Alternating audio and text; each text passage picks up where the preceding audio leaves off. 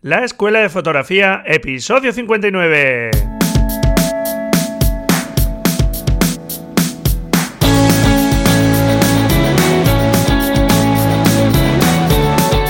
Que son mis ojos, mi tesoro, que es mi Dios, la libertad.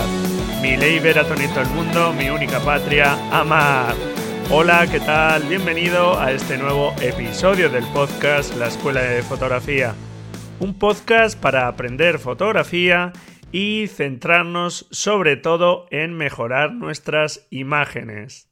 Bueno, pues aquí sigo con mi voz un poco tocada, pero bueno, hoy vamos a contar con una fotógrafa invitada y afortunadamente pues cuando grabé la entrevista estaba mejor que estos últimos días. Y nada, pues no vas a tener que aguantarme con esta voz toda la entrevista. Y como te digo, hoy contamos con una fotógrafa invitada especializada en fotografía de paisaje, muy galardonada tanto nacional como internacionalmente y cuya obra de paisaje, pues la verdad es que vas a ver que es un tanto diferente, no es la típica postal a la que estamos acostumbrados, sino que es una fotografía de paisaje más intimista, más minimalista, su obra actualmente, desde hace ya unos años, pues se centra más en estos aspectos del lenguaje visual, de la composición. Esta fotógrafa no es otra que Rosa Isabel Vázquez, que además, junto al fotógrafo José Antonio Fernández, forma la pareja artística Rojo Sache. Como sabes, José Antonio Fernández es un fotógrafo muy conocido, sobre todo por escribir el libro Sin miedo al flash, un bestseller del uso del flash y más recientemente también de su libro Sin miedo al retrato. Tuvimos aquí a José Antonio en el episodio 41 y en esta ocasión pues tenemos a Rosa Isabel con la que vamos a hablar de lenguaje visual, de composición, etc. que son temas muy interesantes para mejorar tus fotografías Así que nada, vamos con la entrevista. Bueno, como os estoy comentando, hoy tenemos aquí a una fotógrafa experta en paisaje o especializada en paisaje, pero que, bueno, pues su obra trata mucho sobre el lenguaje visual, la composición, algo que, como sabéis, os incido mucho. Y bueno, pues para mí es un placer tener aquí a Rosa Isabel. Bienvenida, Rosa. Muchas gracias, Raúl placer tenerte por aquí desde que comencé con el podcast junto con José Antonio, pues eh, vamos, os tenía aquí fichados ya que no podíais faltar al podcast porque, bueno, aparte de ser alumno vuestro en, en, vuestros cursos, pues la verdad es que es un placer teneros como profes y si es un placer teneros como profes, todavía más conoceros en persona y, y tratar con vosotros, la verdad. Pues muchísimas gracias, es un placer que también para nosotros estar aquí, que bueno, pues tener esta oportunidad también de, hablar de, pues de algunas cosas relacionadas con, nuestro trabajo. Muy bien, pues sí, la verdad es que vuestro trabajo da para hablar, o sea que sí que ya estuvimos aquí hablando con José Antonio no, no hace mucho y, bueno, pues eh, para la gente que no conozca tu obra, porque aunque eres una fotógrafa, la verdad, eh, muy galardonada también, pues quizá a lo mejor no eres muy mediática, aunque recientemente has tenido alguna entrevista incluso en televisión, ¿verdad, Rosa? Sí, bueno, sí, ha habido algo de eso. Muy bien, pues bueno, para quien no te conozca, eh, vamos a, presentarte un poquito, si te parece. Muy bien. Pues eh, nada, actualmente divides tu actividad profesional entre tu producción artística y la docencia. Y eres coordinadora y profesora del área de autor y proyectos de la Escuela Fotográfica La Máquina en Madrid. Sí, así es junto a José Antonio, como no. y también eres docente del máster universitario en fotografía técnica y expresión de la Universidad de la UCAM. Sí, de Murcia. Eso es, en Murcia. Y bueno, pues la verdad es que como comentaba, pues ha recibido más de 80 galardones internacionales También has recibido junto a José Antonio, que formáis la pareja artística Rojo Sache, eh, varios premios Lux, bueno, bastantes, si no me equivoco son 11 ya, ¿no, Rosa? Sí, sí, 11. Este año ha sido el, el último. Mm. Eso es, que por eso, de ahí venía la entrevista, ¿verdad? Que comentábamos antes en Radio Televisión Española. Sí, sí, con motivo de, del fallo del concurso, pues bueno, pues quisieron darle difusión también y entonces hablaron un poco con algunos de los premiados y, y nosotros pues bueno pues tuvimos la oportunidad de, aparecer en un par en un par de ocasiones en un par de entrevistas. La primera fue pues en Radio Televisión Española en, en, sus platós y, bueno lo eh, en principio ya te quedas un poco así no porque te maquillan te peinan no y bueno ya solo con eso pues pues como no, no, es algo a lo que estemos acostumbrados o yo a lo que esté acostumbrada, pues ya tiene ahí su parte emocionante, ¿no? Y bueno, pues la verdad es que fue muy emocionante. Yo me lo pasé, me lo pasé muy bien, me lo pasé fenomenal. Y la segunda ocasión fue en, la misma sede donde se hacía la exposición para el programa La Aventura del Saber. Y, y bueno, pues ya no, ya no nos peinaron ni nos maquillaron ni nada fue todo así como más natural y, bueno, pues bueno, también interesante, ¿no? Quizá no tan impactante al no ser ya en un plató y demás, pero bueno, siempre es enriquecedor este tipo de cosas y luego pues te hace ilusión, ¿no? Verte en la tele. pero bueno, tampoco eh, es más, yo creo que para la propia vanidad que para eh, obtener mayores resultados no mediáticos, ¿no? Porque, bueno, pues son apariciones como muy fugaces. Bueno, pero mira, bueno, pues como tú dices, ese momento estrella no te lo quita nadie. y luego, oye, pues algo, algo da a difundir más tu obra y eso, pues oye, siempre supongo que viene bien. Sí, siempre se agradece, claro. Muy bien. Bueno, pues tus obras además pues se han expuesto en numerosos países, aparte de España, naturalmente, en Francia, Italia, Alemania, Estados Unidos, China. En fin, que tu obra es una obra muy interesante, es ahora mismo tu fotografía de paisaje es muy minimalista y bueno, ahora hablaremos sobre ella, pero cuéntame cómo de estudiar dirección de empresas acabaste centrándote en la fotografía. ¿Cuándo sentiste esa llamada de la fotografía y qué te atrajo de la misma? Pues en realidad eh, no fue de una manera directa. Yo estaba, bueno, como bien dices, estudié dirección de empresas y trabajaba con mi padre. tenía una, una empresa tecnológica en aquella época. Y, la verdad es que, bueno, muy bien con él, pero lo que era el trabajo en sí era un trabajo financiero. Y, y, aunque la carrera me había gustado mucho, pero luego lo que era el día a día, pues no era demasiado emocionante. Entonces, que no era lo tuyo, ¿no? bueno, no sé, no, tenía esa percepción en ese momento, ¿no? Simplemente era que, necesitaba hacer otras cosas, ¿no? Muy bien. Y bueno, pues empecé a hacer senderismo porque yo no había sido nunca nada deportista, entonces para mí eso fue una novedad, empezar a hacer actividades al aire libre, ¿no? Y, y, bueno, lo que en principio era un paseo, al final ya era una ruta, al final dormía en el monte, al final eran varios días y claro, eh, cuando ya centraba mis vacaciones en este tipo de viajes, que eran en realidad viajes a pie, ¿no? Por lugares naturales, pues llegabas a sitios que a lo mejor te hacía falta, pues yo qué sé, tres o cuatro días, ¿no? A, pie, ¿no? Para poder llegar y que no se podía llegar de otra forma. Y decías, pues esto yo lo tengo que fotografiar, no tengo que llevármelo de recuerdo. Y fue así como empecé mi relación con la fotografía, como un mero documento, un mero registro de una actividad que en ese momento pues yo practicaba. Lo que pasa es que, claro, luego aquello pues fue creciendo, fue creciendo, vi que mis fotografías tenían que mejorar, entonces me puse a estudiar fotografía y al final cuando me di cuenta pues me había enamorado de la fotografía y quería dedicarme a ella, quería cambiar de vida completamente, ¿no? Y bueno, pues cuando vi la ocasión pues pues eso, di el paso adelante y, y, aquí estoy. Muy bien, hasta ahora. Hasta ahora. Enamorado de la fotografía. Muy sí, bien. Eso es. Bueno, nos has explicado ya un poco eh, por qué entonces la fotografía de paisaje, porque efectivamente te condujo un poco esa actividad deportiva, vamos a decir, y, bueno, pues de ahí el paisaje, ¿no? ¿Verdad? No, no hubo otro motivo especial. Elegiste paisaje simplemente porque fue con lo que te topaste y con lo que te apetecía transmitir.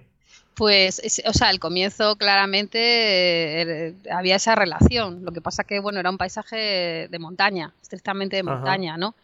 Y luego, después de eso, claro, han pasado tantísimas cosas. Eh, luego empecé, cuando me empecé a dedicar profesionalmente a la fotografía, lo hice haciendo reportajes eh, básicamente de paisajes para revistas de viajes, editoriales y, este tipo de medios, ¿no?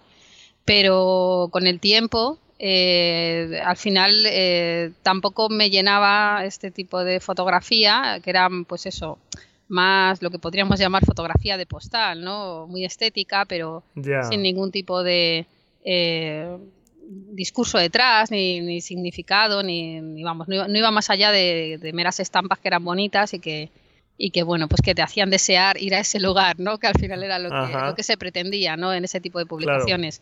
Por lo que te pagaban a ti, por mostrar esos sitios bonitos. Eso es, eso es. Entonces, pues bueno, llega un momento en el cual eh, eso ya no, no, me parece tan interesante. Además, ya estaba con José, ya estábamos trabajando juntos, aunque todavía no, no éramos rojos H, sino que, bueno, pues eh, colaborábamos en toda la parte que era profesional y la parte personal, cada uno guardaba un poco lo suyo, ¿no?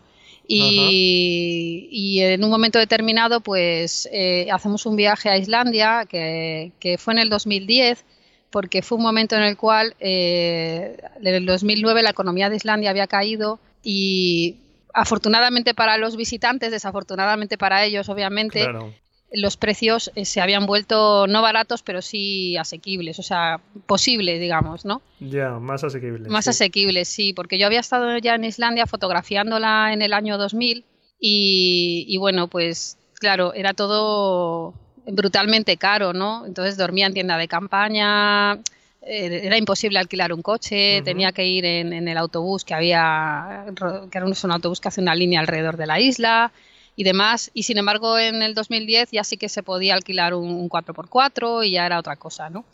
Y decidimos ir para hacer un, reportaje eh, muy completo, porque no había ninguno en condiciones en ese momento. O sea, ahora mismo Islandia es como lo más fotografiado y hay de todo, pero, pero entonces todavía no había nada. Había muy poco, porque no había dado tiempo a que los fotógrafos fueran allí a, hacer grandes reportajes. Entonces vimos ahí una ocasión de, de hacer un trabajo que se iba a vender muy bien, o sea, nuestra intención era comercial. Y bueno, para ello hicimos una gran inversión, nos fuimos casi un mes allí.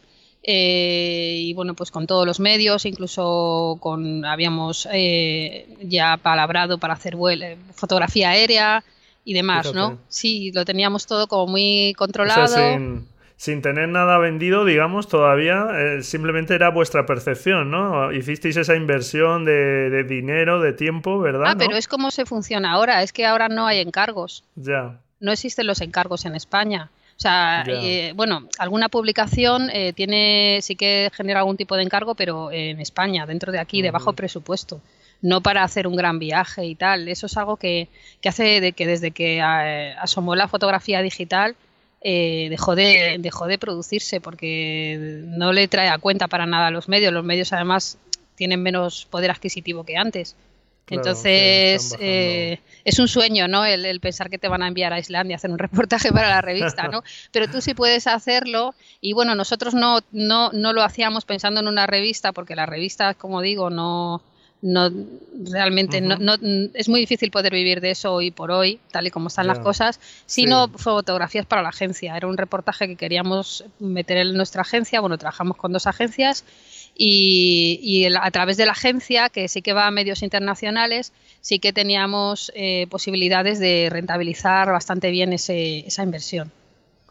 muy bien. Entonces, pues nada, eh, fuimos allí con todo planificado, como yo ya conocía la isla, sabía más o menos bien dónde teníamos que ir, qué teníamos que hacer para que aquello funcionara y hagamos un planning tremendo de, todo lo, previsto, ¿no? Y nada, llegamos allí cuando, y al principio bien, empezamos a cumpliendo todos los objetivos, pero cuando llegábamos cuatro días, pues empezó a llover y a llover y a llover, aquello no paraba y, y, durante, y bueno, no paró de llover, ¿eh? estuvo lloviendo todos los días, todos, todos. Y, y, nada, y cuando, y al principio intentamos seguir el planning, pero claro, ¿qué fotografías salían? Pues fotografías grises, fotografías que no eran buenas para un reportaje de estas características. que intenta es pues un poco vender un lugar, ¿no? Claro, la cara más amable, ¿no? Digamos, de ese sitio. Claro, entonces tú puedes incluir en un tipo de, en un reportaje de estos, puedes incluir una.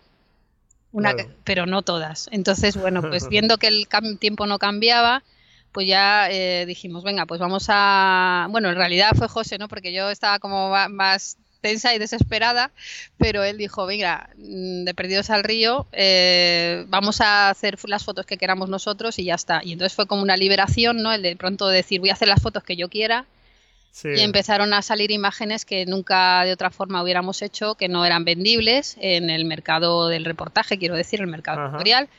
Y, fue un, punto de inflexión absoluto ya en nuestro trabajo. Eh, significó que dejábamos ya el reportaje de, de paisaje y que nos adentrábamos ya en el paisaje desde un punto de vista pues artístico, mm, mucho más conceptual. Entonces, pues, pues nada, fue, un paso difícil porque digamos que teníamos centrado nuestro negocio, por decirlo de alguna manera, en ese otro tipo de foto, pero yo siempre digo lo mismo, digo, es que si dejé un trabajo seguro, que tenía una nómina estupenda cada mes eh, y, y donde todo estaba en su sitio y donde no había riesgo y demás por vivir de la fotografía, pues mm, necesito estar haciendo en la fotografía aquello que, me apetece. Claro. Porque si al final eh, termino haciendo cosas que no me apetecen, pues en realidad no he conseguido nada. Claro, seguirías un poco ahí atada, digamos, o anclada a esa forma de, a ese tipo de trabajo más, más rutinario, que, más seguro, digamos, claro. Es curioso cómo eh, esa circunstancia medioambiental eh, coincidió, porque así lo entiendo yo, con, una madurez vuestra fotográfica y, cómo os hizo cambiar ahí el chip, como, como comentas, porque supongo que a lo mejor ese mismo cambio tiempo atrás os había dicho, jo, qué fastidio, no sé qué, tal, habéis estado ahí esperando y a lo mejor volvéis a echar el equipo ahí en las mochilas y os volvéis para casa antes, ¿no? Pues. Todo, todo te tiene que tocar, ¿no? Parece ahí en un punto madurativo, entiendo, ¿no? a lo mejor fotográfico. Yo creo que había muchas cosas que estaban ya apuntando en otra dirección, porque ya nos había pasado ese mismo año que habíamos hecho otro viaje fotográfico a la isla del Hierro. Y, ya ahí eh, ya empezábamos a sentir que no nos apetecía tanto el hacer las fotografías que, se nos demandaban y que solíamos hacer. O sea, empezaba a haber sentimientos ahí ya de... De pronto parece que ya no coincide lo que quiero hacer con lo que tengo que hacer, ¿no? Y, o sea, que de alguna manera ya estaba, estaba presente, ¿no? Pero fue, eh, digamos que ese golpe de, pues no sé, del destino, ¿no? Por llamarlo de alguna manera, de vernos durante casi un mes eh, impotentes de no poder hacer lo que, lo que teníamos que hacer y, y de la misma manera de pronto eh, poder, pues eso, tener esa libertad de, acción y de decir, pues ahora voy a hacer lo que yo quiera porque es que va a dar igual porque no puedo hacer otra cosa. ¿no? Y no sé, o sea, la verdad es que le tenemos que agradecer eh, mucho a la lluvia.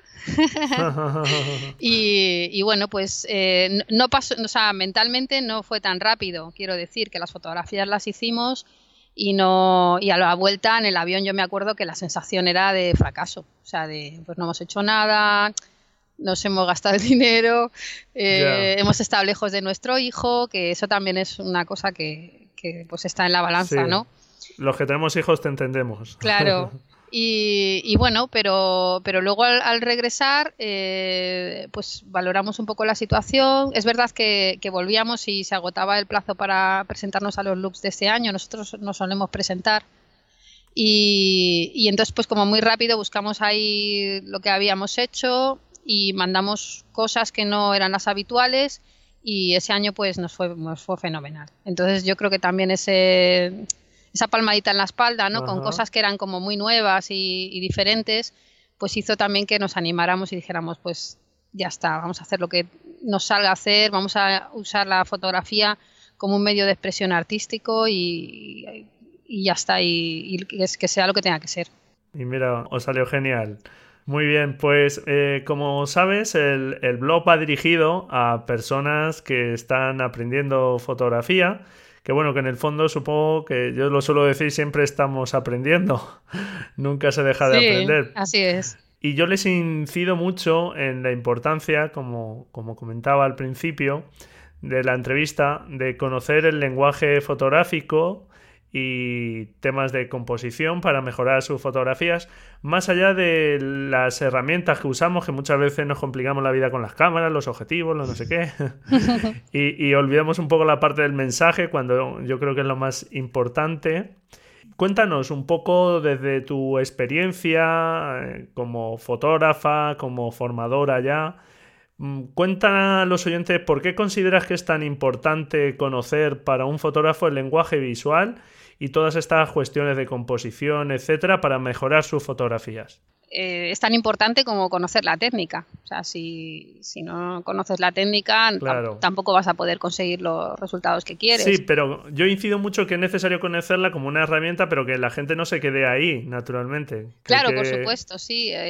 o sea, digamos que, el lenguaje fotográfico, la composición, no dejan de ser unas pautas, o sea, unos consejos, unos apuntes, ¿no? Y tienen que pasar por el filtro personal de cada uno y tienen que convertirlo en un ingrediente natural más del proceso fotográfico. Pero claro, necesitan del criterio del fotógrafo a la hora de, llevarlo a cabo. Si no, si siguiéramos todas las reglas compositivas sin más, eh, estaríamos generando imágenes estereotipadas, todas serían iguales. Entonces, claro, tenemos, Que, tenemos que tener ahí un poco de espíritu eh, creador. De todas formas, eh, claro, hay, yo creo, diferentes fases ¿no? en el aprendizaje. Primero, eh, pues tendemos a aprender la técnica, luego, o paralelamente, aprender el lenguaje fotográfico, la composición, sobre todo, pues cómo funcionan los espacios, cómo situar los sujetos en ellos, cómo simular tridimensionalidad y una serie de cosas que hacen que lo que estamos viendo se parezca a lo que estamos fotografiando, que muchas veces es el hándicap ¿no? de, los fotógrafos. Eh, el mundo tiene tres dimensiones, una cuarta que es el tiempo, y sin embargo nosotros queremos pasar eso a dos dimensiones y que encima se parezca y que encima transmita aquello que nosotros queremos. Entonces no es tan inmediato y, yo creo que estudiar cómo funciona el lenguaje de las imágenes nos facilita mucho el camino para expresar lo que queremos.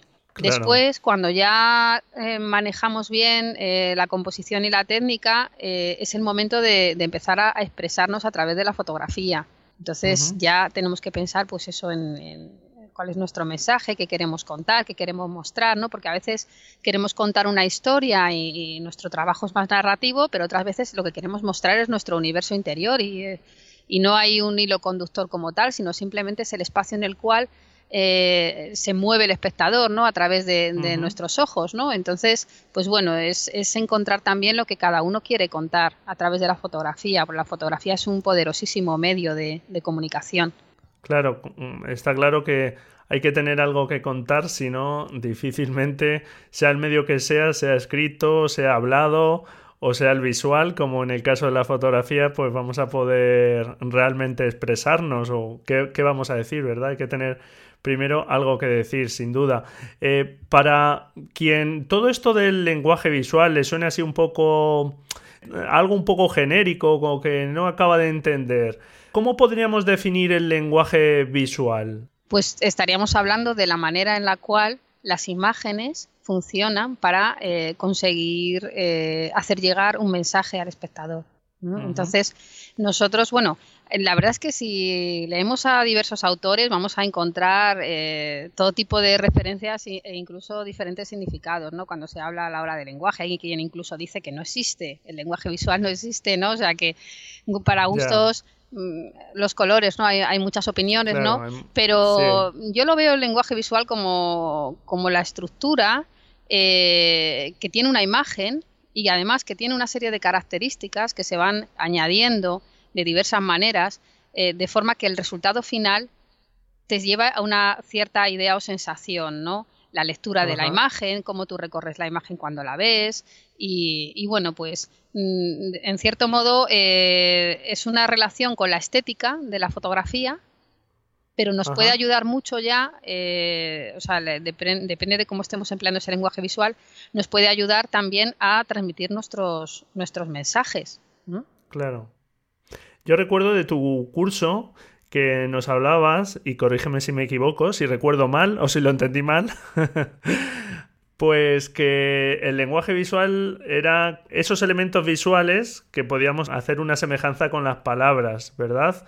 Y que dominar ese lenguaje era saber cómo um, ordenarlas en tu frase para que dijesen algo, ¿verdad? Bueno, sí, sí, algo así, es cierto, ¿no? O sea, hacía un pequeño paralelismo, ¿no? Entre el lenguaje visual y el lenguaje escrito o hablado, ¿no? En el cual, pues, eh, en el segundo tenemos, pues, ese vocabulario, pues, mesa, casa, silla y tal. El lenguaje visual tendríamos los elementos formales, que son los elementos básicos de comunicación visual, y eh, digamos que el tema está en conseguir hacer frases con esos elementos ¿no? que tengan sentido. Entonces, en la escritura, obviamente, son, son pues esos párrafos, esas, esas afirmaciones ¿no? que, que tú la lees y has conseguido integrar el vocabulario y está diciendo lo que tú quieres. Y sin embargo, en, en, cuando estamos hablando de las imágenes, pues estaríamos viendo cómo estamos introduciendo esos elementos formales pues en el espacio, ¿no? en el encuadre, dentro del encuadre, cómo los organizamos y cómo están relacionados entre sí, cómo dialogan, eh, sus propias características, ¿no? Y todo esto. Entonces, sí, en esencia es eso, ¿no? Es realmente aprender a hacer esas frases con sentido, ¿eh? Eh, frases visuales, digamos, ya acuñando nuevos términos, con ese vocabulario visual, ¿no? Básico. Entonces, bueno, sí, es un poco esto, ¿no? A mí me pareció un símil acertado y la verdad yo creo que me ayudó un poco a entender y para los oyentes pues estos elementos formales que tú comentabas visuales pues serían pues desde las formas, ¿no? El punto, la línea, eh, también eh, pues todos los temas de la luz, el color, ¿verdad? Todos esos sí, son el, los el volumen también. Eso es todos esos elementos visuales que tenemos que ir, digamos, pieza por pieza componiéndolas en esas frases con, sentido visual. A mí me parece, desde luego, muy acertada y me ayudó un poco a entender a qué nos estábamos refiriendo en ese caso. Y con respecto a la composición, hay muchas veces que cuando hablas con una persona y, y comentas lo de la composición, enseguida aparece la, la famosísima regla de los tercios. y, todo parece verdad, Rosa, que muchas veces cuando hablas de composición se reduce a unas cuantas reglas. Y realmente, pues yo creo que muchas veces limitan, ¿verdad? No, yo siempre hablo, ya lo he hablado aquí varias veces, de que esto pues no son reglas, no dejan de ser unos consejos, digamos, que tienen su fundamento teórico, visual, de la proporción áurea, etcétera pero que no dejan de ser unos consejos y que, por supuesto, hay que ir mucho más allá y que la composición es mucho más que una simple regla. Sí, claro, es que si todos hiciéramos simplemente imágenes siguiendo estrictamente las reglas fotográficas, como decía antes, eh, estaríamos todos haciendo las mismas fotografías, ¿no? Sería todo muy aburrido. Entonces, claro. pero bueno, nos ayuda mucho, ¿no? A, a mejorar las imágenes y sobre todo cuando uno está empezando, que que no sabe cómo enfrentarse a los espacios, ¿no? A la hora de, encuadrar. Eh, yo creo que la regla de los tercios o la simetría dinámica u otras o la espiral de Durero, ¿no? Eh, pueden ser herramientas eh, que nos faciliten esos primeros encuadres y, que nos den pistas sobre cómo podemos situar los elementos de manera que la imagen pues que esté funcionando bien. Pero luego tendremos que hacer nuestras propias composiciones porque si no estaremos pues eso siendo muy rígidos y, sobre todo no dejando espacio para nuestro espíritu creativo, porque todos dentro tenemos un, no sé, una pulsión, ¿no? Que nos lleva a hacer determinadas imágenes y eso, esa voz que tenemos en nuestro interior es la que al final siempre tenemos que escuchar, porque si no todos haríamos las mismas fotos. Muy bien. Eh, cuéntanos, eh, Rosa, ¿qué autor o autores crees que son los que más te han influido en tu obra fotográfica o tus referentes, aunque supongo que tendrás muchísimos, por supuesto, pero no sé si hay alguno así un poco más especial que creas que, puedes eh, citar. Pues, uff. o bueno, los dos o tres más importantes. pues depende de la época, ¿no? Porque es verdad que según he ido cambiando el tipo de fotografía, en mi primera etapa de montaña, Galen Rowell, por supuesto, ¿no? Porque era el fotógrafo de montaña pues más influyente, yo creo, en, en, todos los, en todas las imágenes que se han ido generando después, ¿no? en color y espectaculares y demás, ¿no? Pero claro, luego ya pues eh, empiezas a conocer otras cosas y me cuesta elegir, la verdad, porque hay tanto, tantísimos autores que me parecen interesantes, hay tantísimos, de, no sé, supongo que, en mi época más minimalista entiendo que mm, eh, Vicente Munier, por ejemplo, con su trabajo mm, sobre la nieve, ¿no? O, Michael Kena, pienso que me han podido influir. No estaría pensando en ellos cuando las hice, pero seguro que me, que me influyeron de alguna forma, ¿no? Eh, posteriormente, bueno, eh, me gustan mucho los parques Harrison también, desde hace bastantes años. Eh, no sé, artistas de la escuela de Helsinki también me, gustan, ¿no? Mm, así, estoy un poco improvisando, ¿no? Pensando en, las cosas que, más me, que más me agradan, ¿no? Pero, pero bueno, supongo que, y esto sí que me vas a permitir que le dé un consejo a, tus seguidores. Claro, claro, por eh, supuesto, para eso estás aquí. Pues lo más importante de todo esto es, tener una cultura visual muy amplia. O sea, me parece fundamental a la hora, pero ya no hablamos de composición solamente, hablamos de, entender lo que es la fotografía, ¿no? De, intentar llegar a, tener una comprensión y, no sé, apreciar, ¿no? Hasta realmente dónde puede llegar. Porque si solo tenemos eh, unos pocos referentes y nos quedamos un poco con, los de siempre, mm, tampoco vamos a poder tener, no sé, e, e, ese... abarcar las posibilidades del, medio, ¿no? Todas las posibilidades. claro, y sobre todo eh, disfrutar con, ese conocimiento, porque habrá cosas que nos agraden más, otras que nos agraden menos. Yo eh, en clase, claro, estoy todo el año eh, dando referencias, ¿no? Y, y, a, veces los alumnos me dicen, ay, pues a mí este no me gusta y este sí me gusta y tal. Y yo hay, algunos autores de los, que los, de los que hablamos que a mí no me gustan, pero creo que son también muy valiosos. O sea, el, conocer, el, decir, es que sé lo que hay, sé, sé, lo que se está haciendo, sé lo que se ha hecho, el tener una idea clara de cómo ha sido la historia de la fotografía y de cómo está funcionando la fotografía contemporánea, creo que te da una visión muy completa y que es la mayor educación a la hora de, luego tú enfrentarte a tus propias imágenes y a tus propios mensajes. O sea, el, tener unas referencias muy amplias, porque eh, siempre se dice, cuando tenemos pocas referencias, lo que hacemos es, es en realidad copiar, ¿no? Cuando tenemos muchas, lo que hacemos es generar eh, un humus sobre el cual crece ya nuestras propias imágenes. Entonces lo que hacemos es inspirarnos ¿no? en, referentes muy, muy, muy diversos. Es, riqueza para, el fotógrafo y por eso recomiendo siempre que, se haga un esfuerzo en, extender nuestra cultura visual lo, lo, más ampliamente posible. Claro, a mí vamos, o sea, es una recomendación estupenda yo incido mucho en conocer muchos fotógrafos. Al principio del año hice un listado de 100 fotógrafos eh, conocidos y por supuesto pues hay que ir más allá de esos fotógrafos conocidos y ya no solo beber digamos de la fotografía sino también pues del cine y de otras artes. Claro, sí, muy qué bien, muy bien. Eh, eso te enriquece porque al final no, no solo de fotografía vivimos los fotógrafos, ¿no? Pues sería también limitarnos mucho, sino la literatura te puede también inspirar, vamos, cualquier medio cultural y como tú dices, pues empaparnos de distintos, de distintas fuentes, mm, yo lo veo algo, vamos, eh, fundamental. Sí, sí, sí. O sea que me parece un consejo estupendo el que acabas de dar a los oyentes. No puedo estar más de acuerdo. Bueno, qué bien, me alegro.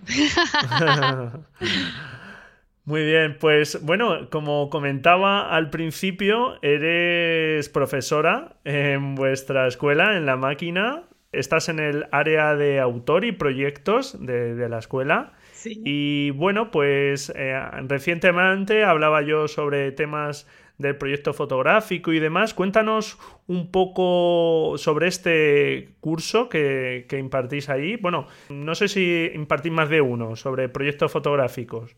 Bueno, sobre proyecto fotográfico eh, impartimos uno que es anual. Eso es. Que, es un año entero trabajando en torno a un proyecto. Y, bueno, la verdad es que es una gran experiencia siempre, es muy emocionante, ¿no? Porque estás con los alumnos codo con codo, avanzando con, ellos, con sus avances. Eh, y bueno, pues tiene partes que son pues más teóricas, donde les das estructuras con las que puedan trabajar, pero también herramientas. Eh, sobre todo hay mucho eh, tiempo que se dedica a ampliar su cultura visual, a, como decía antes, ¿no? a hablar de muchísimos referentes, muchos autores. Y, bueno, pues va siguiendo el proyecto según avanza, según avanza, y cuando el final del curso, pues eh, digamos que se llega a su conclusión, aunque ellos luego siempre continúan, ¿sabes? Porque son proyectos que, al final pues eh, te llevan más de un año muchas veces, entonces ellos continúan con ellos y luego los acaban ya un poco más adelante. Pero, pero bueno, digamos que la parte más importante se queda terminada y bueno, pues se hace una exposición colectiva en la escuela y se le da difusión y demás. Y es súper bonito, o sea, es eh, una experiencia preciosa. Yo la verdad es que disfruto mucho, mucho con ellos porque eh, vives sus propios proyectos con ellos, eh, ves cómo, cómo, van haciendo, cómo lo hace la idea, cómo se perfila, cómo continúa, cómo se desarrolla, ¿no? Y, y no sé, es, es, es, estupendo. Yo tenía muchísima ilusión por, por trabajar así porque antes solo impartíamos formación de, de fin de semana y, bueno, pues de unos años acá, que ya comenzamos con, con este tipo de propuestas más, de más largo recorrido, pues claro, las vivencias para el profesor también son, son increíbles, ¿no? Pero bueno, también tenemos formatos intensivos de, de, fin, de semana. Luego mm, también tengo la suerte de, de, participar en otros cursos de larga duración que no son los que coordino yo, pero que doy pues, eh, pues un modulito ¿no? de proyecto para que alumnos que están aprendiendo otras cosas, como por ejemplo iluminación o, en el curso profesional que, hacemos, pues tengan la posibilidad también de acercarse a la parte más artística de la fotografía y desarrollar un pequeño proyecto eh, y, probar, ¿no? Cómo es eso de contar algo, ¿no? A, través de las imágenes, porque eh, creemos que es fundamental que se entienda que la fotografía no es únicamente una instantánea, sino que es muchísimo más. Bueno, estos cursos son presenciales, ¿verdad? Sí. Eh, todos estos cursos, pero bueno, yo eh, animo a toda la persona que se pueda acercar a Madrid. Eh, la verdad es que como he sido alumno tanto tuyo como de José Antonio, He de decir que, bueno, me lo he pasado pipa además en los cursos y, son, muy son muy recomendables. No llevo comisión ¿eh?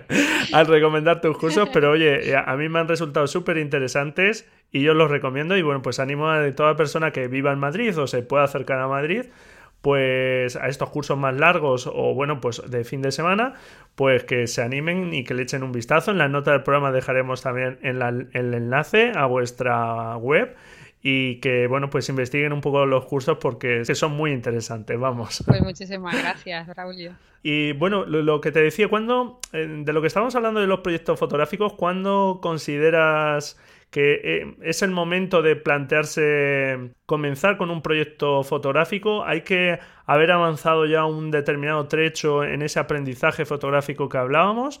¿O crees que eh, desde el principio podemos decir ya se puede plantear un poco ese trabajo más a largo plazo de varias fotografías, tratando ya alguna temática? Pues depende un poco, ¿no? Porque la verdad es que el perfil de los alumnos suele ser muy heterogéneo. Eh, lo ideal, en mi opinión, lo ideal es mm, ir cubriendo etapas, ¿no? Y primero aprender, pues eso, la técnica, la composición y demás. Y cuando uno ya se maneja bien, eh, fotográficamente hablando, abordar el contar algo con las imágenes. Pero eh, conozco casos que, de gente que no sabe mucho de fotografía, pero que siente la necesidad de expresarse a través de, a través de ese medio a través de las imágenes. Entonces, eh, pues bueno, deciden aventurarse en un proyecto que eh, luego, les va a exigir sobre la marcha irse preparando en determinadas eh, disciplinas o en determinadas técnicas, ¿no? Porque para poderlo llevar a cabo. Al final, lo más importante es que esa persona verdaderamente tenga ganas de, expresarse, ¿no? A través de, la foto.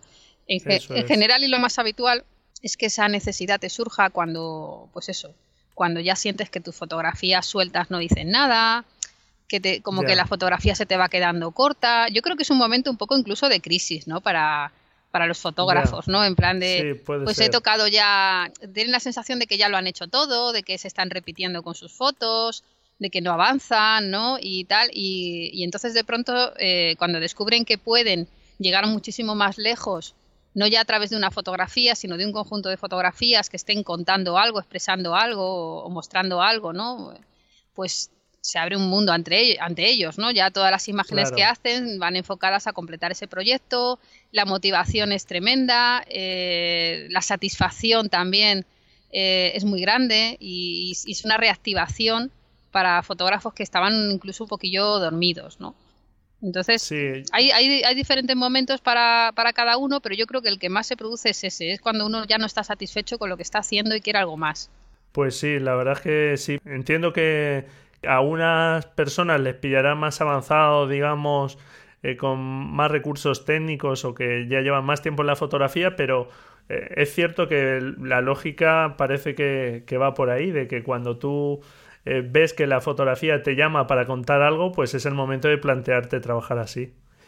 Muy bien, pues tampoco te quiero cansar mucho más, Rosa. No, no te preocupes. Yo Estoy encantada de charlar un ratito. Sí, pero encima que has tenido, que no lo he comentado al principio, se me ha olvidado el detalle de, bueno, pues esforzarte en estar aquí porque tienes la voz un poco tocadilla, de, bueno, por ahí me, has comentado un resfriado y, demás, y bueno, pues la verdad es que agradecerte mucho que, que aún así pues hayas hecho el esfuerzo de estar aquí, o sea que... Nada, yo encantada. Muy bien. Eh, ¿Qué proyecto fotográfico o fotografía recuerdas con más cariño? ¿Le tienes algún cariño especial por algún motivo? No sé si este último trabajo vuestro que, que hablábamos y que os ha permitido ganar el, el premio Lux eh, DAI, me, si no me equivoco, ¿verdad? Que se llama. Sí, sí, sí. O, o, cualquier otro, no sé si un proyecto o alguna fotografía en especial que le tengas algún cariño especial por algún motivo. Uf. pues no sé, o a todas les tienes un cariño especial. La verdad es que soy, o sea, consigo alejarme bastante de, la propia obra. Mm, sí, o sea, no, no tengo afectos así especiales, ¿no? Por las imágenes.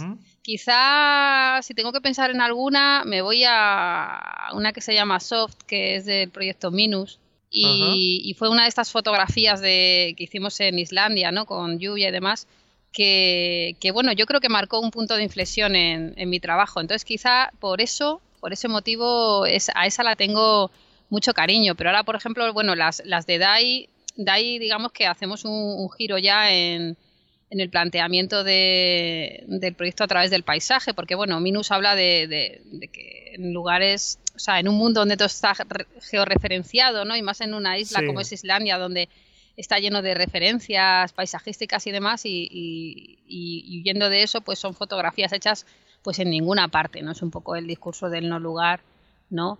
Y, después, pues, eh, Frido es una colección de imágenes, son, no sé si son 40, eh, donde el paisaje se borra, el paisaje desaparece y entonces de lo que se habla es del olvido, ¿no? O sea, los temas nuestros de fondo eh, estaban siendo un poco en esa línea, ¿no? La memoria, eh, la huella del hombre y demás. Pero DAI, por ejemplo, es un planteamiento distinto y ahí lo que hacemos es, eh, mediante fotografía escenificada, eh, digamos, reproducir crímenes que se han cometido en España a lo largo de la historia, pero en las cuales el protagonista, pues en cierto modo es el paisaje, ¿no? El paisaje como encubridor, como ocultador, ¿no?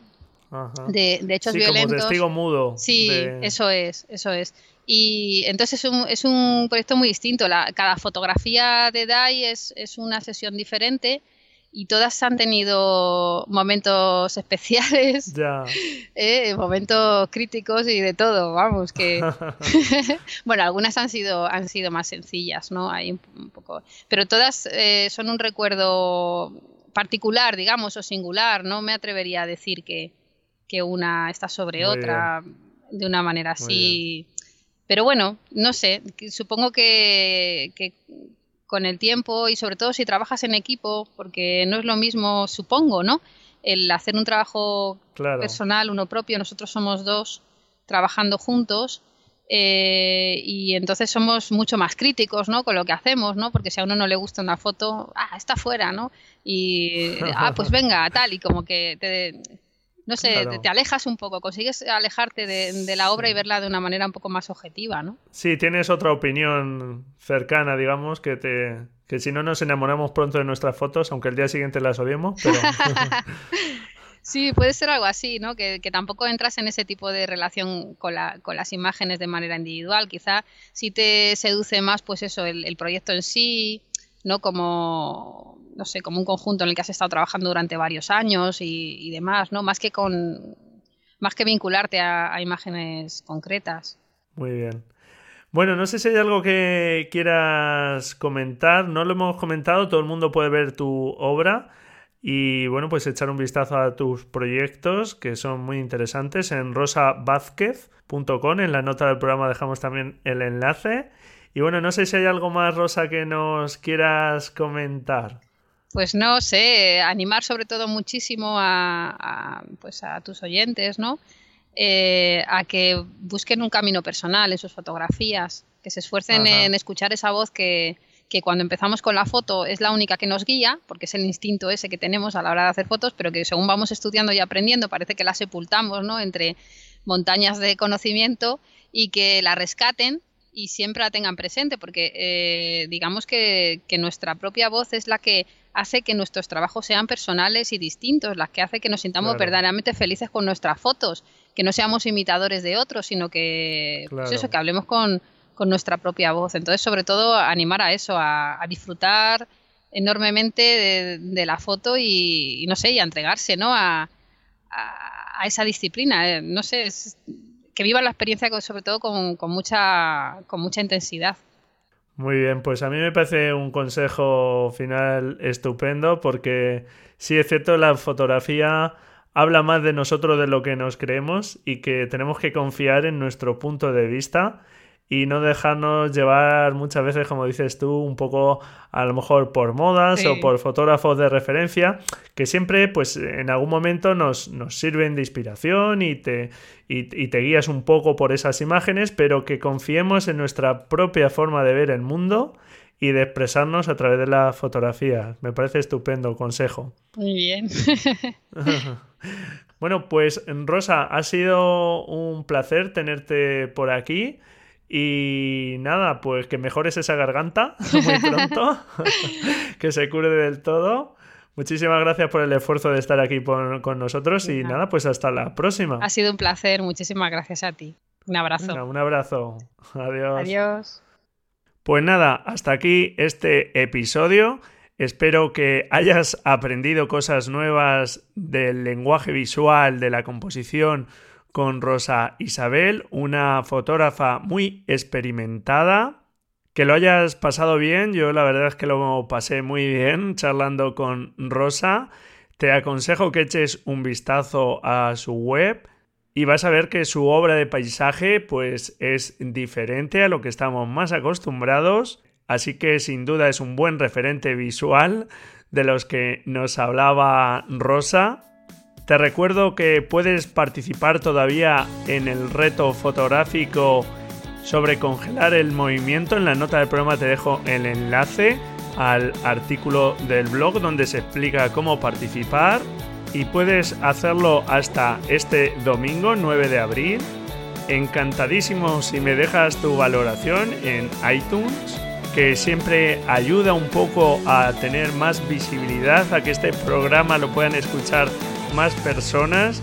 Es algo que no te roba mucho tiempo y te estaré muy agradecido.